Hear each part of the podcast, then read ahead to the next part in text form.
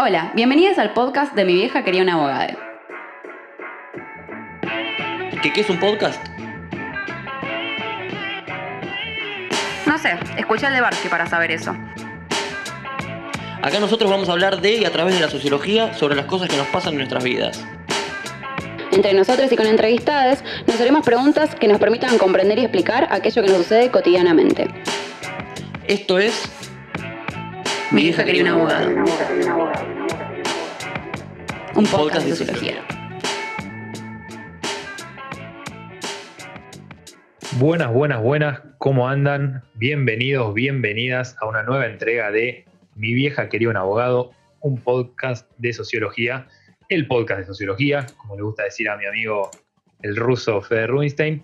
Eh, bueno, estoy acá, mi nombre es Tomás Gulias, frente a mi pantalla, porque bueno, seguimos en el contexto de COVID, se encuentran Juan Martín Rasta Carabeta y Francisco González Chiaramonte. Gustazo de estar con ustedes, muchachos, ¿cómo están? Buenas, Tommy. ¿Todo bien? Todo tranqui, por suerte. ¿Vos, Fran? Acá andamos, encerrados todavía, pero. Hola.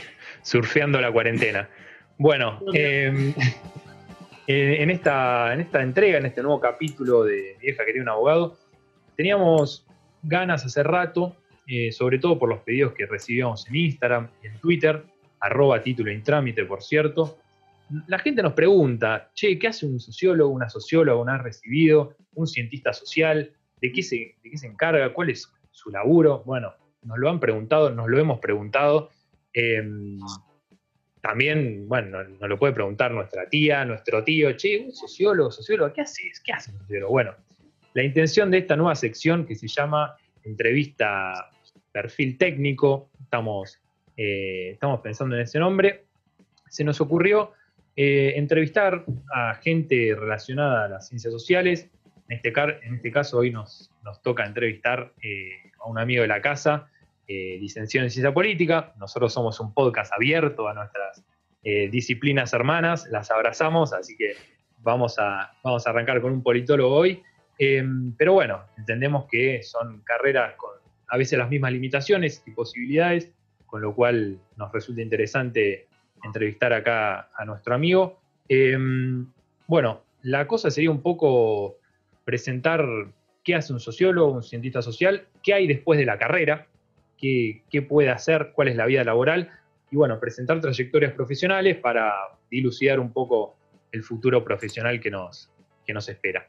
Bueno, como les decía, eh, el entrevistado de hoy se llama Mariano De Martino, licenciado en Ciencia Política en la UBA, eh, máster en Análisis y Generación de Datos Estadísticos en la Universidad de, eh, Nacional 3 de Febrero, hoy en día director de proyecto en Consultoría de Investigación de Mercado, en Desarrollo y, y Opinión Pública, en NAC Argentina, la consultora, también responsable de seguimiento y evaluación de políticas públicas en el Observatorio de Movilidad y Seguridad Vial del Gobierno de la Ciudad de Buenos Aires y profesor de SPCS eh, en la Facultad de Ciencias Sociales de la UBA. ¿Cómo andas, Mariano? ¿Te presenté bien? No sé si me faltó algo. Me presentaste perfecto. ¿Cómo andas, Tomás? ¿Todo bien? Chicos, ¿cómo andan? ¿Qué haces, Mariano? Bienvenido. Todo bien. Muchas gracias por la invitación. Un gustazo que, que estés con nosotros. Eh, bueno, la verdad que, nada, esto que, comentaba, estás en bastantes cosas actualmente. Un poco lo que nos gustaría saber es cómo llegaste hasta acá.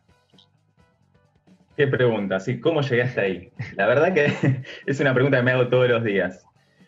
Eh, yo me recibí allá por el 2013 y empecé la carrera profesional, digamos, en el ámbito de la investigación de mercado y la opinión pública, eh, básicamente como asistente, sin muchos conocimientos, no tenía una formación fuerte. En ese sentido, sí un interés eh, que en principio nada, tenía que desarrollar. Eh, como cientista social, todos sabemos que la salida laboral es un tema eh, que está presente porque nuestras, nuestras carreras, que tienen un perfil fuertemente crítico, sobre todo en la Universidad de Buenos Aires, tienen esa riqueza, pero también tienen, eh, por el lado, digamos, laboral, esa, ese desafío de no saber bien cómo orientarla o, en principio, cuando sos estudiante, no sabes a dónde ir, cómo ir, y básicamente tiene un perfil muy abierto de egresado o egresada que hace que eh, sea importante la formación profesional posterior. Por lo menos así lo veo yo y entiendo que todavía, están más cerca de la casa hoy en día en, la discusión, eh, deben saber que lo que tiene que ver con el, programa, la carrera, eso es hoy un tema fundamental eh, en el ayornamiento y también en la orientación, ¿no? Claro, y digamos, vos tuviste que, instruirte una vez recibido, o sea, ¿Tomaste algún curso eh, para sumar conocimientos en tu vida profesional? Eh, inicialmente, cuando me egresé, al, entrar a la consultora en la que hoy todavía sigo trabajando, que es NAC, en investigación de mercado principalmente, eh, la verdad que mi experiencia fue muy práctica y mi capacitación tuvo que ver, digamos, con el trabajo directamente. Si bien los cursos me los fueron dando internamente, después con el tiempo decidí, como bien eh, comentabas Tomás, hacer una especialización más en estadística, eh, orientada a la generación y análisis de datos estadísticos en la UNTREF. Eso también me brindó otro tipo de herramientas para poder manejarme con cierta, digamos, versatilidad dentro de este mundo.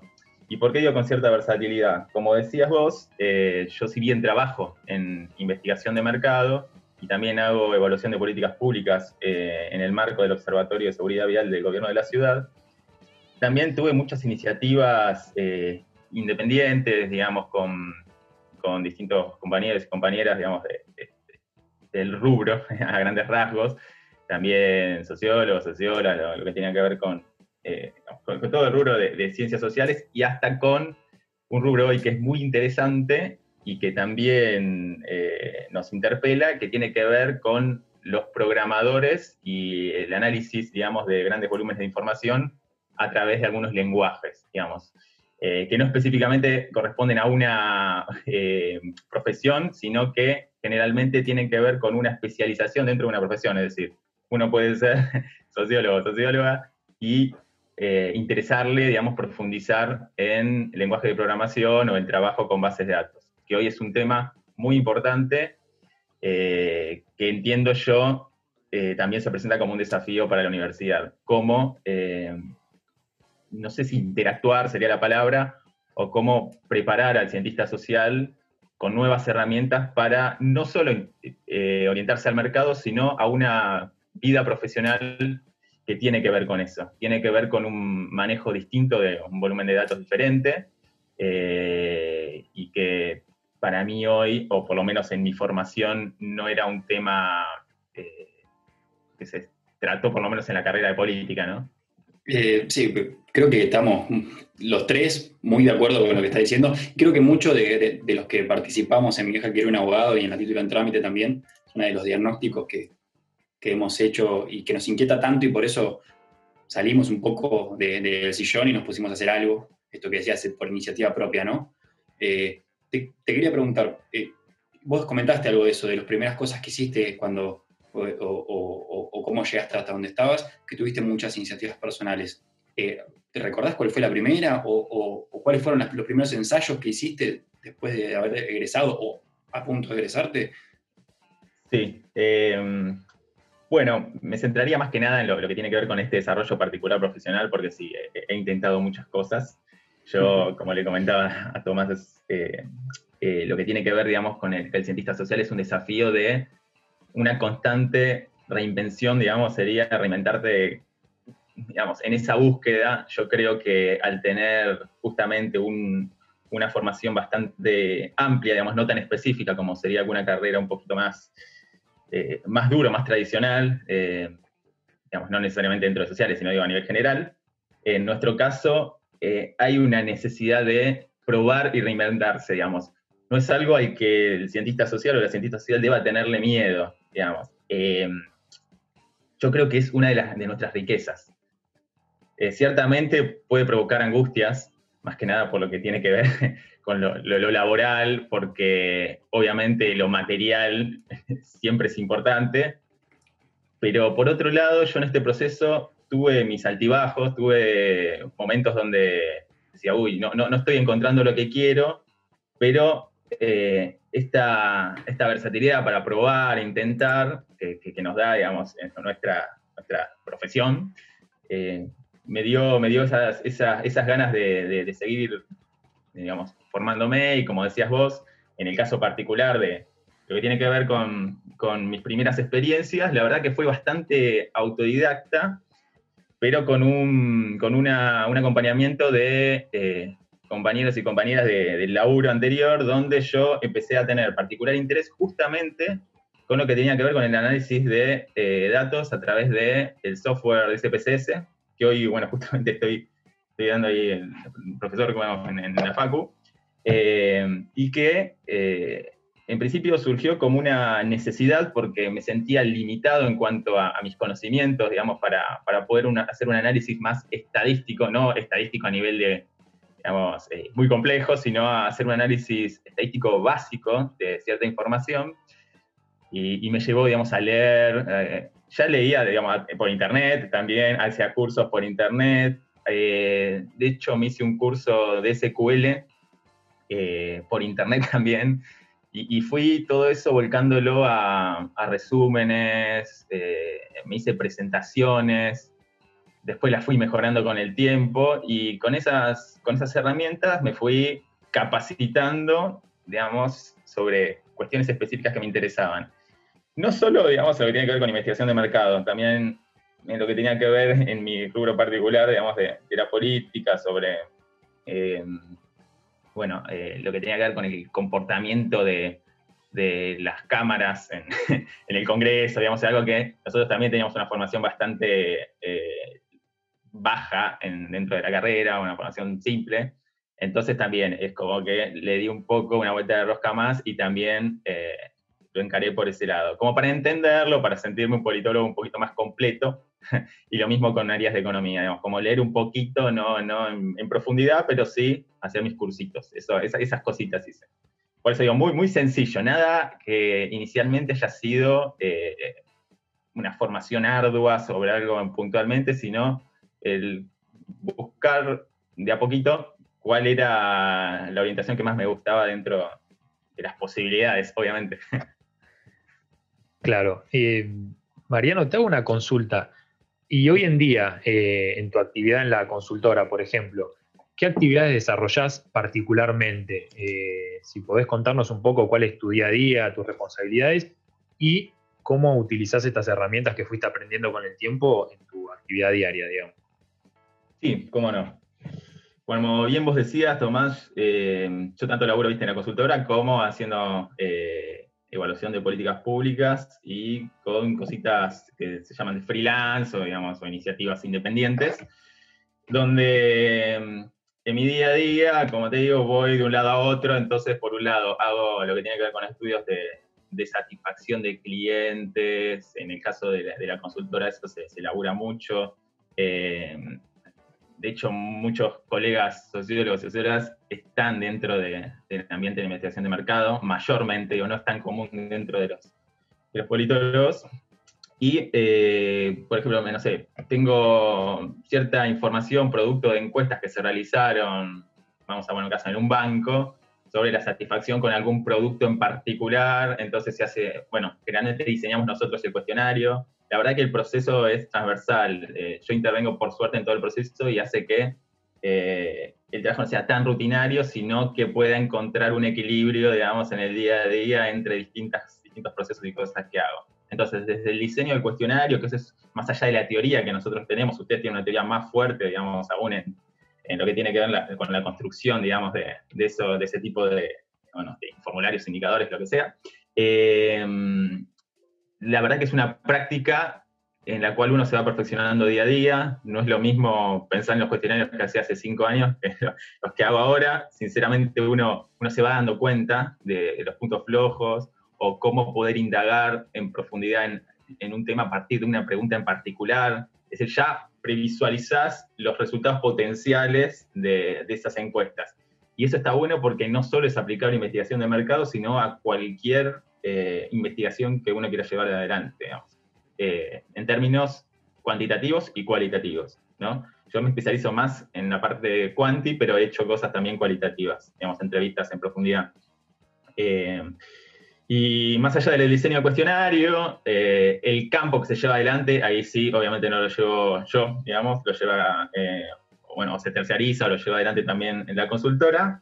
Después vienen los resultados y esos resultados generalmente vienen en base de datos que en mi caso particular prefiero trabajarlas en el software SPSS hay distintas formas de trabajar, se puede trabajar a, partir de muchos más, digamos, que, hoy están vigentes, el R, también otros directamente, si sos programador, eh, programador, lo haces a través de las consultas de SQL directamente. Eh, y de hecho mucha gente le pide ya al programador una selección de esa información para trabajarla. Eh, yo elijo, bueno, SPSS, lo trabajo desde ese lugar, creo que es un equilibrio para el cientista social entre la, la estadística necesaria para nuestro tipo de análisis, porque obviamente se pueden hacer análisis estadísticos mucho más complejos, pero que inicialmente eh, a nosotros no nos interpela tanto. Digamos. Nosotros tenemos la riqueza y hoy se busca mucho, digamos, tanto en organismos públicos como en el mercado, eh, y creo que esto fue un fenómeno en los últimos 3, 4 años, donde el sociólogo, el politólogo, están teniendo mucho más lugar porque se dieron cuenta que tiene una perspectiva analítica distinta que permite eh, leer la información desde una lógica un poquito más, no crítica, sino eh, más completa. Digamos, no hay una lectura estructurada del dato, sino que hay una lectura contextual del dato. Y eso, eh, la verdad que me, di cuenta en los últimos años, el boom de politólogos y sociólogos y sociólogas que están por todos lados. Eso hace 3, 4 años era medio desesperante. ¿no? No veías digamos, eh, gente o cientistas sociales en puestos, digamos, relevantes dentro de estas organizaciones. Y hoy en día están tomando cada vez mayor notoriedad y se está legitimando el trabajo del cientista social. Así que en ese, en ese punto yo les doy, eh, digamos, unas palabras de aliento, porque efectivamente sí, digamos, estamos siendo cada vez más importantes, tanto en la estructura privada como pública. Una, una, duda, consulta, algo, algo creo que dejaste entrever. ¿Por qué elegís vos particularmente SPSS? ¿Te resulta más cómodo, más sencillo? Ya tiene premoldeado algunas operaciones en botoneras, ¿no? Es más amigable por ahí en, algún punto. Exacto, sí. Sí, yo hablo del SPSS como si, todos conocieran el, programa. Eh, sí, efectivamente, eh, lo que tiene el SPSS que a mí, a mí me gusta, y por tanto me gusta enseñarlo también, es que tiene un carácter más universalizable o socializable eh, como programa. ¿Por qué? Porque tiene dos, digamos, dos formas de, llevar adelante digamos, el análisis de datos. Puede ser a través de lo que serían las herramientas eh, visuales que, vas cliqueando, digamos, en, la misma, en la misma pantalla, digamos, no sé cómo decirlo de otro modo. Botones. los botones, básicamente, de la pantalla, donde uno puede googlear y ver cómo se hace básicamente, es decir, cómo hago para tirar una frecuencia, cómo hago para tirar una tabla cruzada. Eh, obviamente es mucho mejor estar familiarizado a través de algún curso particular. Son muy caros, eh, la verdad. Eh, así que está buenísimo que la universidad pública, no solo lo digo por la UBA, sino por las distintas universidades públicas, faciliten, digamos, este tipo de cursos y, y den acceso. De hecho, era algo que en su momento yo no tenía y me interesaba. Y hoy, hoy la verdad que me pone muy contento poder estar del otro lado y brindar esa, esa posibilidad para, para compas que tal vez no tengan, digamos, a veces el recurso eh, para poder pagarse un curso, justamente. Em, y por otro lado, como les decía, por una vez la botonera tradicional y a su vez, para quienes lo manejamos ya con un poquito más de, de tiempo, hace más de tiempo, tiene una visualización o trabajo a través de una sintaxis, se llama, que es como un lenguaje de programación. Entonces, vos podés procesar la información tanto a través de la botonera como a través de un lenguaje de programación. Podés elegirlo, es opcional, puede ser complementario, digamos, podés guardar la memoria del procesamiento eh, también en ese lenguaje de programación, pero lo que digo es, podés ir profundizando tu conocimiento en ese PC a medida que lo vas usando. Y eso hace que una persona que no tenga interés, conocimiento, eh, ni se lleve bien con, con la programación, pueda eh, también manejarlo a nivel usuario simple eh, a las semanas de usarlo, de conocerlo. Y eso lo hace muy universalizable y por eso todavía se sigue usando y yo creo que se va a seguir usando por mucho tiempo. El R, en cambio, es mucho más estructurado en códigos y lo hace, para mí, menos universalizable en ese sentido. Muy interesante, en algunas herramientas hasta más interesante, pero menos socializable a nivel general. Ahora venís nombrando bastantes de estos programas eh, y además, bueno, nos contaste un poco tu experiencia, eh, no solo incursionando en, en, el mundo de los datos y también ahora del otro lado como profesor.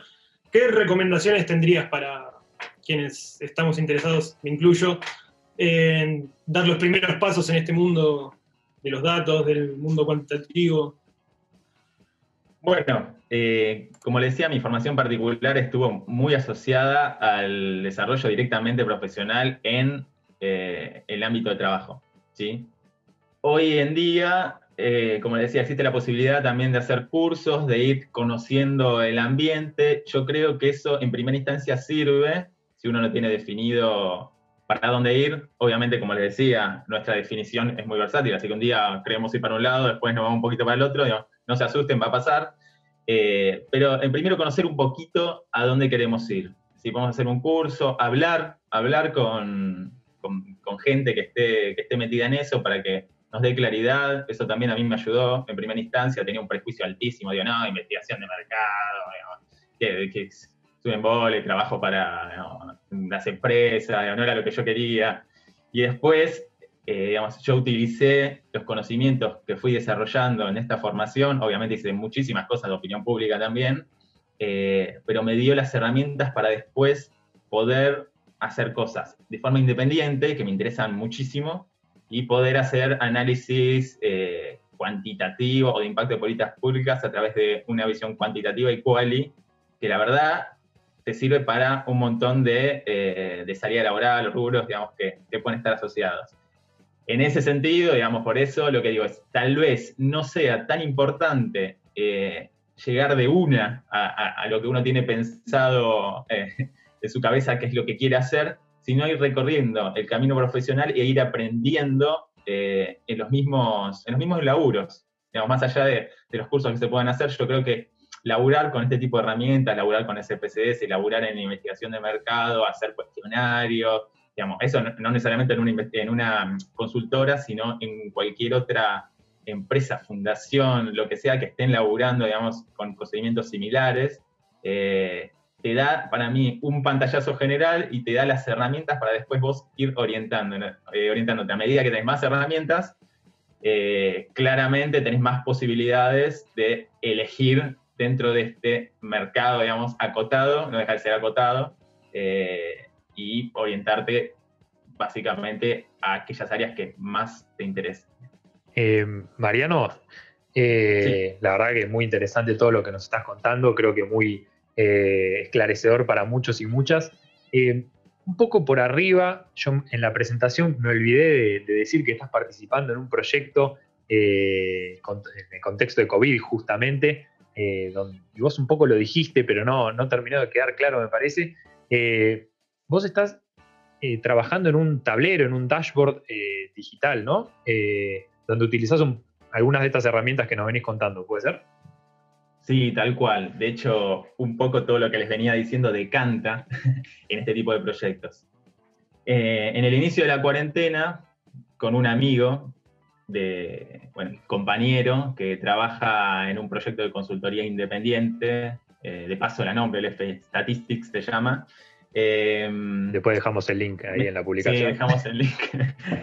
Pero bueno, eh, nada, era obligatorio nombrarlo, si no después me, va a retar.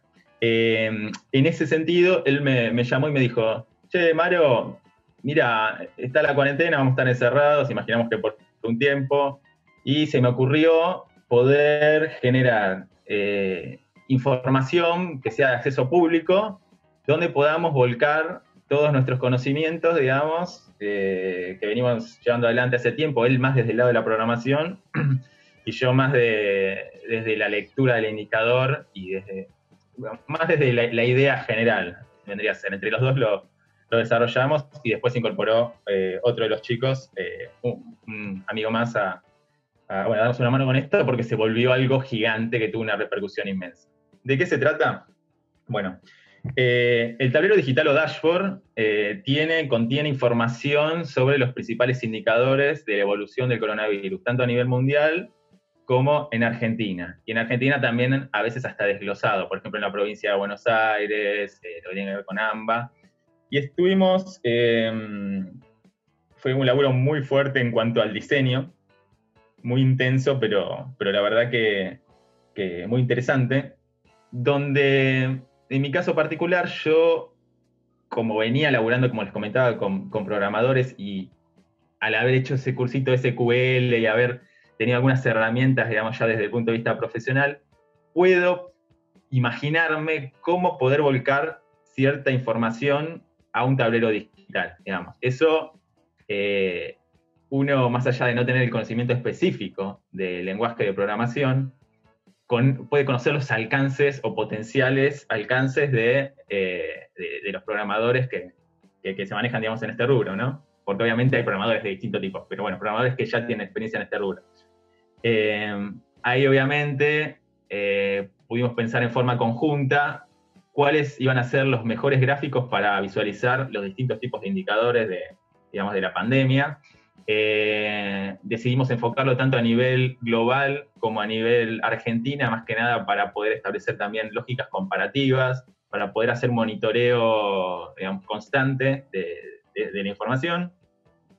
Y también eh, hicimos algo para mí también muy interesante que tenía que ver con hacer una, cobertura de la información responsable en términos de también ir eh, publicando las noticias oficiales que eh, se, iban, se iban desarrollando, sobre todo a nivel nacional, y de hecho en el mismo dashboard tenemos un apartado que es de noticias, tenemos un apartado que tiene que ver con, con información de, digamos, del Ministerio de Salud directamente, es decir, poder brindar un, un tablero de acceso público, pero con responsabilidad a la hora de eh, publicar esa información. Y la verdad que para mí es, es una de las cosas más interesantes que pude hacer en mi vida profesional.